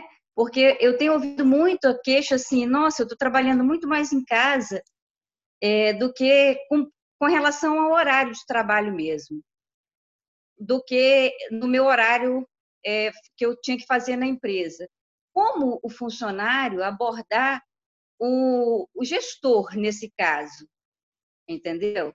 Porque é, tem que ter colaboração de, dos dois lados, né? A consciência tem que, que vir dos dois lados. Essa administração também demanda da, da colaboração do gestor também. Como ele abordar isso junto com o gestor? Eu, e, eu entendo, são duas coisas aí. Primeiro, a administração do tempo é super importante, eu acho que é uma forma de você até pedir né, indiretamente a, esse, a, esse, a essa chefia, a, a esse gestor, que, por favor, trabalhe com a administração do tempo para que você possa organizar de uma melhor forma a tua, a tua produtividade. Lembrando que no teletrabalho a gente não tem efetivamente é, controle da jornada, né? Mas, claro, tem uma jornada pactuada que você vai cumprir, mas que necessariamente você vai adequar. Então, eu acho que a melhor coisa que existe é uma coisa é, que existe na administração pública e que tem que existir em todo e qualquer relacionamento, mesmo que, mesmo que seja empregado, empregador, o gestor, o colaborador, é a transparência. Ou seja, há de ser respeitado o horário. Se o meu horário é de 9 às 18, dentro daquele horário eu vou procurar trabalhar e cumprir. Fora desse horário, não estou disponível, porque senão ele vai te ligar meia-noite, ele vai te ligar às duas da manhã, vai te ligar às cinco, vai te mandar o WhatsApp, não é isso? Então, uma das coisas que se deve fazer e pode, mandou esse horário? Infelizmente, esse horário eu não respondi. Por quê? Porque esse horário eu estou dormindo, ou este horário eu já estava em outra atividade tá? A gente também, enquanto empregado, a gente, enquanto colaborador, a gente tem que temperar e começar a demonstrar que está excedido aquele horário que foi pactuado, tá? De uma forma simples, clara, transparente. Eu acho que o importante dessas relações é, são dois princípios aí que eu acho que são vitais, que a gente utiliza muito no direito. Primeiro é o princípio da boa-fé, né? E Claro, ó, é esse, esse é a regra do jogo. E o outro princípio é o princípio da solidariedade. Eu vou te ajudar, mas na medida do possível, do que é permitido, tá? E aí e ultrapassou. Aqui em Portugal, o pessoal tem uma mania que eu acho assim maravilhosa, gente. Eu aprendi e agora eu morro de rir de vez em quando porque eu me encontro fazendo. Eles são muito francos, Carla. Se você me ligar, se eu ligar, se alguém me, se eu ligar para alguém fora do horário, sabe o que eu vou dizer? Meu horário já acabou. Amanhã a gente se fala. Quer falar de outra coisa, a gente fala, mas trabalho só amanhã. Então eles são muito francos. Isso é ruim para o brasileiro, a gente parece que levou uma tijolada, mas na realidade é assim que nós devemos ser, tá? Princípio da transparência, franqueza, né? Claro, de maneira clara, o horário é tal, eu vou cumprir o tal horário. Passou, só se for uma emergência, um caso excepcional. Fora isso, dá para resolver no dia seguinte. Tá? Valeu, Carla, valeu. Marilena, agora a gente tem a Luciana, caiu, e depois a gente tem a Kátia. Tá. Vamos lá, Luciana. Ativado o microfone. Cadê a Lu? Ativado o microfone. Noite, Boa noite Maria Helena. Eu estou sem, sem vídeo. Ah, então tá, Lu. Deixa eu, deixa eu te falar. São inúmeras as vantagens proporcionadas por essa prática né, da, do teletrabalho, que, que é, resultando principalmente no aumento de é, produtividade, redução de custo, aumento da flexibilidade e melhoria do clima organizacional. O teletrabalho permite o aprimoramento dos mecanismos de monitoramento da, de, de, de é, produtividade pelo aperfeiçoamento da, da pactuação de metas e prazos? Se ele permite? Permite. Eu entendo que permita, porque se você mesmo é que vai gerir o teu, o teu trabalho e o teu resultado, eu acho que se permite. Você só tem que trabalhar com administração de tempo, planejamento e organização. O que, o que eu entendo é que é um desafio é um desafio porque você está dentro de casa. Então, lembra do vídeo? Você está dentro de casa, você provavelmente você não está de terno inteiro, você está com metade do terno. Né? E eu tenho que saber que determinado horário é o horário que eu vou atender a minha família, é o horário que eu vou estar trabalhando e dividir isso. Eu tenho pessoas hoje que estão em teletrabalho aqui que têm feito uma coisa muito interessante, que eles não nunca trabalharam em teletrabalho. Eles fizeram um cronograma de planejamento de atividades que é interessante isso. Ele colocou o cronograma na geladeira, que é para que todos tenham ciência de que naquele horário ele não está disponível efetivamente para a família que está em casa. Ele está trabalhando e que da hora ele vai ter o horário que ele vai sair para almoçar dentro de casa, em que ele vai preparar, em que ela vai ficar. Então, acho que isso é muito importante. Esse, esse regramento, você colocar o que você, que você planejou, de que forma planejou, onde você quer chegar né? Utilizar de algumas ferramentas aí da administração, né, Margarete? Que é importantíssimo nesse momento, né? Fazer uma matriz SWOT, fazer fazer aí um GUT. Então, né, que deu Genesi? Tem várias ferramentas aí que a gente pode utilizar para poder ajudar a nortear esse teletrabalho. Tá respondido? Obrigada, Luciana. Obrigada, Luciana. Maria Helena, vou passar agora a palavra para a Kátia. Kátia, eu vou liberar seu microfone.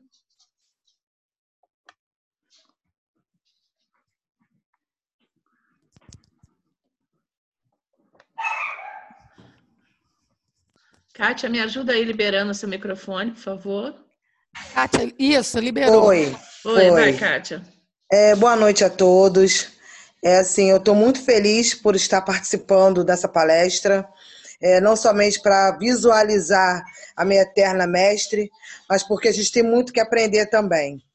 É, eu estive conversando com um colega, né, porque nós temos várias dúvidas e tudo está convergindo justamente para essa questão do trabalho remoto, do, tele, do teletrabalho, enfim. E nós percebemos, uma das discussões que nós tivemos foi justamente essa. Existe uma diferença entre teletrabalho, home office e também o trabalho remoto. O, tele, o teletrabalho ele está previsto na legislação, diferentemente do home office. E também diferentemente do, do trabalho remoto. Porque o trabalho remoto ele pode ser feito em qualquer lugar. O home office não, tem que ser feito dentro de casa. Né? E o telemóvel com a disponibilidade de todos os instrumentos que a empresa lhe fornece. E aí, essa que é a dúvida. Por quê? Porque enquanto que no teletrabalho existe aquela, aquela liberdade né, de se atuar, no home office não tem. Inclusive, até eu percebi que isso foi até uma das perguntas do colega. Por isso até que eu baixei a mão. Né? Mas, assim, continua, nós temos que elucidar. É, estamos caminhando, já que a sociedade, de um modo geral, não é mais a mesma a, o pensamento laborativo já não é mais o mesmo. Existe aquela da, da ansiedade de se buscar novas ideias. Será que estamos já, já estamos já caminhando a passos largos para a regularização do home office? Porque o home office, por enquanto, não é. Ele pode ser até uma extensão do telemóvel, do teletrabalho, mas não é ainda legalizado, não tem nada formalizado juridicamente. Então, qual é a tua perspectiva com relação a isso, professora Maria Helena? Bom, em primeiro lugar, eu quero agradecer a Kátia, é um orgulho ver a Kátia. A Kátia foi minha aluna, só não posso dizer quanto tempo em direito. É, é, não pode. É, doutora Kátia, prazer enorme te ver aqui, tá? Um orgulho enorme que você esteja aqui. E eu, eu entendo o seguinte: primeiro, em termos de ordenamento é, jurídico português, não existe essa distinção. Aqui a gente não, não, não se fala em home office, fala especificamente em teletrabalho, até pelo apego à legislação, o apego à lei, à normatização. Então, ou é o trabalho presencial, ou é o regime parcial, porque a gente tem muito aqui o contrato de regime parcial, contrato de regime temporário, contrato de regime integral e o, o, o contrato por prazo certo. Então, a gente tem alguns contratos diferentes. E a gente tem o teletrabalho. E o teletrabalho, especificamente, é como eu coloquei para vocês, e não existe home office, não se fala em home office. No Brasil, a gente tem né, a terminologia do teletrabalho, que é o que está regulamentado, e se criou a, a, tecnologia, a, a, a modalidade né, de home office ou do trabalho remoto. Eu entendo que o trabalho remoto ou o home office, ele tem diferenciação. A primeira diferenciação é que um tele, um, o teletrabalho está em lei, e o home office e o trabalho remoto não existe na lei, né? Ele foi uma criação, uma criação dos, dos doutrinadores e que se começou a falar no home office. Que hoje eu enxergo aqui no, em Portugal como esse modelo híbrido que está a se constituir. De que forma? Trabalha uma parte em casa, outra parte na, no local, em razão da necessidade, das reuniões, dessa, desse espírito de criação. E aí você me pergunta: existe a possibilidade de se caminhar isso, o legislador, para inserir isso? Eu entendo que sim. Se a gente pensar que o artigo 6 é, foi introduzida a alteração para o teletrabalho em 2011 e se caminhou para introduzir em 2017 a, a, efetivamente a inclusão do teletrabalho, a dispensar que com a evolução, ainda mais a evolução tecnológica, com esse novo momento da pandemia, vamos ter que evoluir sim para legalizar o home office, para efetivamente se colocar e se definir né, conceitualmente o que é o home office e o que é o, tele, o, o trabalho remoto que hoje não existe. E se você abrir as literaturas, se você abrir os, os, doutrinadores, você percebe que existe, inclusive, uma confusão em relação aos termos. Eu acho que você já deve ter notado isso. Né? Um mistura, um fala de outra forma. Então, é, é, eu entendo que urge já que isso já se torne real e que o legislador já a, a curto prazo, eu acredito que isso venha a ser introduzido lá na CLT. Tá, Catinha? Muito obrigada, viu, por tudo e por estar aí presente junto comigo. Que saudade. Obrigada, Kátia. É... Eu vou passar a palavra agora para a Michele. Vou abrir, a... ativar o som. Michele, pode falar? Michele está ali. Oi, estou aqui. Boa noite. Boa noite a Oi, todos. Michele. É, quero tirar uma dúvida. Eu vejo que tem muitos colegas que estão reclamando que, uma vez que eles estão trabalhando é, em teletrabalho, eles perderam o benefício do ticket refeição. Na lei, consta alguma coisa para que equipare, para que supra essa, essa, esse benefício que ele perdeu e aí que possa suprir isso? Olha, olha só, efetivamente no teletrabalho, tá? Se ele está em teletrabalho e houve essa alteração efetiva para o teletrabalho, o teletrabalho não, é, não, não é, engloba o benefício do, do ticket de refeição, tão somente o da alimentação, que é o que é a compra do supermercado tá? Então, efetivamente, ele não faz jus. Como não faz jus também é o Vale Transporte, o que é, o que é natural, né? Porque ele já está em casa, né? Agora, se você me perguntar, é, apesar da legislação entender dessa forma, existem alguns questionamentos, né? Inclusive na justiça, em relação, justiça do trabalho, em relação à, à possibilidade de se pleitear essa refeição, já que se tem alimentação. Agora, se você vai me perguntar se é, é possível, né, se ter êxito, isso aí vai depender da demanda e da forma da demanda, né? Mas legalmente não, ok? Então ele não faria ajuste. É isso, Kátia? Nem quanto à alimentação. Não, quanto à alimentação, sim. Essa sim. sim. Obrigada. Se é, existe, é, se existe a previsão, olha, eu tenho ticket de alimentação, porque às vezes tem empresa que lhe dá refeição e, dá, e você opta entre refeição e alimentação. A refeição é que você vai usualmente usar no restaurante. A alimentação é que você vai usar em supermercado. Então, a, o supermercado ela é mantida, mas a refeição não. Ela não é, é não é abrangida no regime de teletrabalho. Ok? Tá. Tá, tá fechou, Michele? Fechou, né? Margarete.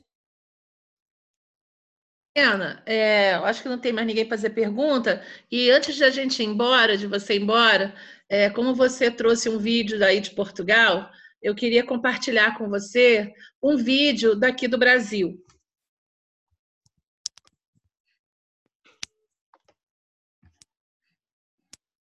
Esse vídeo foi colocado pela professora é, o Igor agora vai explicar melhor como a empresa vai funcionar durante esse período de quarentena, tudo bem? Tira o pé daí! Ô mãe, cala a boca aí que o puxa-saco do chefe vai falar!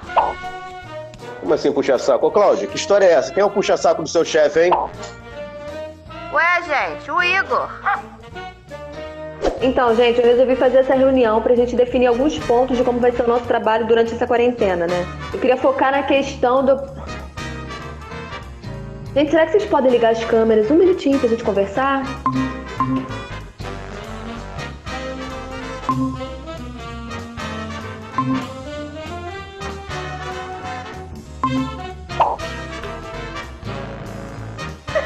Marcelo, você tá no meu banheiro? Marcelo, você tá tomando banho no meu banheiro? É... Então, Igor, você conseguiu terminar os relatórios que eu pedi? É, então, chefe, o que aconteceu foi o seguinte. Eu. Igor? Olha Igor. lá na porta atrás. Igor, a gente sabe que a câmera não tá travada, não.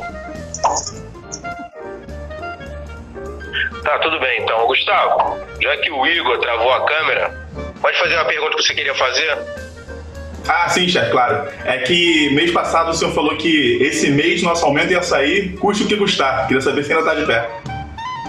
Então, Gustavo, eu posso explicar isso para você? Chefe? Esse foi um vídeo que o Igor agora vai explicar. a professora Gilmara passou lá no nosso grupo de professores, né? Do curso de administração. Então, assim, só para a gente descontrair também um pouquinho, que acontece a hora pois em Portugal, acontece a hora pois no aqui no Brasil. Então... Eu, é, eu, queria pontuar até, até ontem, não sei quem leu, quem teve curiosidade, né? Eu recebi aqui, a gente no TST, né, Tribunal Superior do Trabalho, não sei quem viu, quem leu essa reportagem, o vice-presidente estava numa, numa, numa audiência e no momento que ele estava na audiência, o microfone da promotora não abria.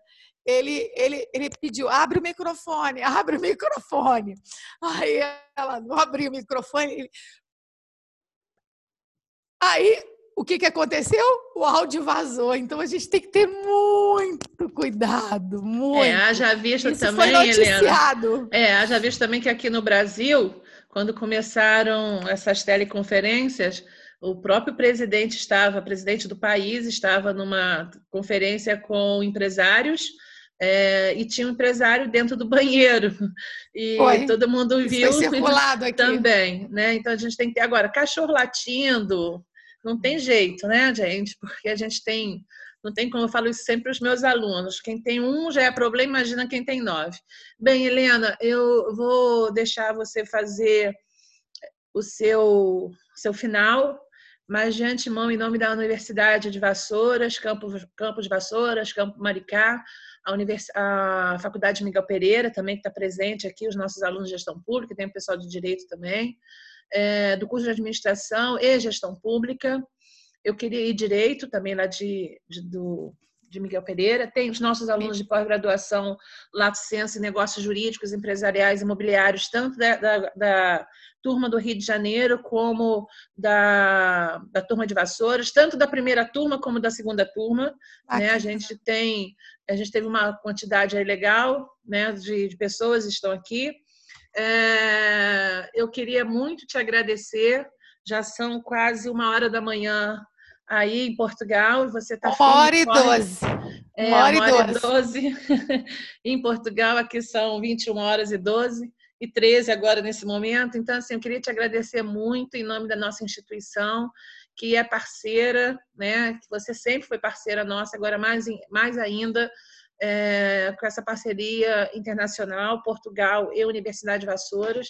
Eu acho que vai ser um grande ganho para todos nós, tanto para o Instituto como para a universidade. E estamos aí. Você pode contar conosco, comigo principalmente, é, porque além da nossa amizade pessoal, a gente tem um relacionamento profissional muito intenso, exatamente porque você é essa mulher lícita e empreendedora. É assim que a gente se trata, tanto eu quanto você tá bom? E queria te agradecer muito, agradecer a presença de todos. Eu vou abrir o microfone daqui a pouco, depois que você falar para todo mundo, de todo mundo, para a gente bater palma para Helena. É só você desabilitar o microfone, eu já vou abrir todo mundo. Quem quiser gritar, falar, né, depois que a Maria Helena falar aí, quiser dar um oi para ela também, a gente vai liberar o microfone de todos, tá? Dizer que, por favor, os alunos não esqueçam de colocar nome, matrícula, curso, campus e presente para a gente conferir a presença no chat, tá bom? Que o chat também fica gravado. Agradecer a presença dos nossos convidados que estão aqui, que não são os nossos alunos, mas são ex-alunos também, ao pessoal da comunidade que não é da comunidade acadêmica, mas é fora, nossos amigos da Unicresce, é, que também estão aqui, nossos amigos delegados do Cresce, que também estão aqui, que eu estou vendo algumas pessoas, e, e, os nossos alunos de Vassouras, Campos Vassouras e Campos Maricá, tá bom? Helena, você é muito bem-vinda, hora cá, no Brasil e principalmente em nossa cidade, que todos nós te abraçamos tá? Você tem o meu carinho, o meu afeto e o meu respeito acima de qualquer coisa, tá? Minha minha querida amiga e nossa parceira de sempre. Por favor, Helena. Bom, em primeiro lugar, eu quero agradecer mais uma vez à Universidade de Vassouras, a professora Margarete, é, por esse convite, porque para mim é muito especial. Eu gosto, eu tenho uma paixão assim, muito especial por Vassouras, pela instituição é, Vassouras, Maricá, é, Miguel Pereira, tudo que eu já participei, né? Toda a região. E todo o pessoal que está aí me assistindo, que são de, outros, de, de outras instâncias Helena, da minha vida. Helena, Oi. Rapidinho, Oi. o pessoal de Miguel Pereira que está aqui, eles não ah. sabem que você foi uma das pessoas, e você era do NDE. NDE. Que, do NDE, que montou o grupo, o curso de direito em Miguel Pereira, inclusive o laboratório jurídico. NPJ, é, o NPJ. É, foi um prazer enorme, viu? Então, eu quero agradecer a todos aí que estão presentes. Obrigada, Margarete, pelo convite mais uma vez. A todos que eu, tô, que eu, que eu não, não posso enumerar, porque eu posso esquecer de alguém. Então, com um carinho especial, obrigada, obrigada pela presença. Eu espero ter atendido, assim, pelo menos um pouquinho do, da vontade de vocês de conhecerem uma realidade diferenciada. Estou à disposição, Margarete, para quando precisar, tá? Então, sintam-se à vontade. Para mim é um prazer enorme estar, todo, estar com vocês aí, tá? Quem quiser o contato, Margarete vai deixar. E mais uma vez, obrigada, obrigada, obrigada, obrigada. Viu? Beijos portugueses para todos, tá? Margarete, vou fechar. Espera aí.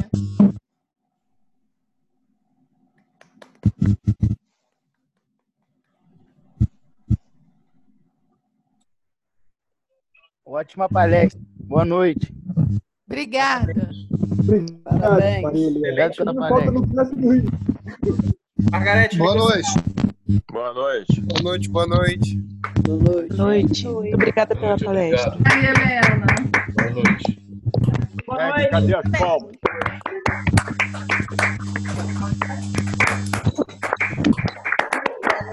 Boa noite, Maria Helena. Continuo, continuo torcendo muito por ti. Obrigada, Catinha. Obrigada, adorei, ó, de coração. Tá? Gostei da proposta do curso, hein? Vamos conversar, hein? Vamos conversar mesmo. Vamos, vamos sim. vamos conversar. É muito bom ter pessoas como a senhora que incentiva. Obrigada. Sempre foi assim.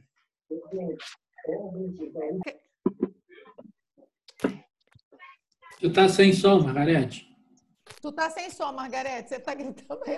Agora Vamos bater sim, palma para Helena. Quem De quiser... novo! Para vocês também. Quem quiser pode, pode abrir o microfone para falar com ela. Fiquem à vontade. E eu vou disponibilizar depois o contato dela para vocês no e-mail. É, no e-mail da inscrição, quem fez a inscrição pelo Simpla, tá bom? E daqui a uma semana você já pode entrar lá, meus ingressos, lá no Simpla, que o certificado já vai estar lá, tá bom? Só entrar no seu perfil, meus ingressos e imprimir o certificado, ok? Gente, muito obrigada, Helena. Ó, muito obrigada. Para todos, hein? De Portugal. Um abraço aí, Maria. Tudo de bom. Beijo, é. obrigada. Gente, muito obrigada aos meus professores. Um abraço, abraço, boa noite. Beijo para todo mundo. Tchau, gente. Tchau, Valeu, galera. Valeu a todos. Helena, professora Maria Helena, professora doutora Maria Helena, muito obrigada pelos conhecimentos. Foi, foi tudo maravilhoso. Que bom, bom que vocês gostaram. Obrigada, obrigada, gente. Um beijo bem grande a todos aí, viu? Obrigada. Não, Maria Helena. Um beijo no Lessa que eu mandei, tá? Boa, eu falo. Ó, Britney. Manda um beijo meu. Manda um beijo meu para Lessa aí também, Marilena. Manda, Sara. Beijão aí no G, tá? Dá um beijo pra todo mundo. Beijo na Lu. Beijo. Helena, tô te esperando, hein? Tô te esperando. Eu vou, hein? setembro tô aí, hein? Setembro eu tô aí. Churrasco. Vamos comer um churrasco. Tchau, gente. Tchau. Beijo, gente. Helena, muito obrigada, sim. Obrigada. Tchau. A universidade agradece e eu, mais do que nunca, agradeço também. Beijo, Beijo amiga. Fiquem Amanhã bem. nós falamos. Tchau. Beijo, tchau, hora tchau. pois. Hora pois, pois. Tchau, Meg. Tchau, Amanhã gente. Tchau. Tchau, Celinho. Britney. Tchau, PW.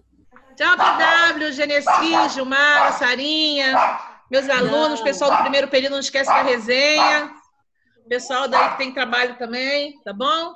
Daqui a pouco vai estar no YouTube lá, no meu canal. Tá? Um abraço. Beijo, tchau.